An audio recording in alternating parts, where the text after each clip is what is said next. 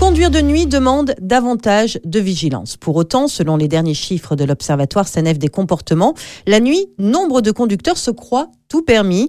Anne-Sophie Viennot, bonjour. Bonjour Stéphanie. Vous êtes responsable SANEF en charge de la sécurité routière. Alors tout permis en ce qui concerne notamment les limitations euh, de vitesse, c'est ce que montrent ces chiffres. La nuit en semaine, c'est plus d'un conducteur sur deux qui dépasse la vitesse autorisée, soit les 130 km/h. L'être humain est fait pour dormir la nuit. Donc du coup, il y a la somnolence qui s'empare plus facilement des personnes la nuit. Donc du coup, ça augmente le risque de fatigue au volant et donc d'endormissement. Et on sait que c'est la deuxième cause d'accident mortel sur autoroute. Dire aussi que la vitesse, que ce soit de jour ou de nuit, ça reste la cause principale dans 16% des accidents soit un accident sur six. Et c'est encore plus important la nuit. Car vitesse et fatigue vont de pair, c'est ce que vous nous confirmez, Patrice Ficheux.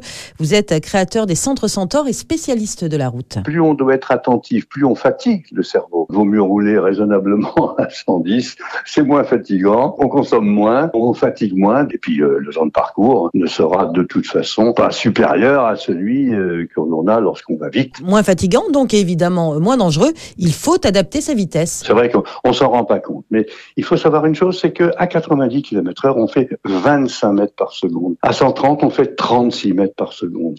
Ça veut dire quoi?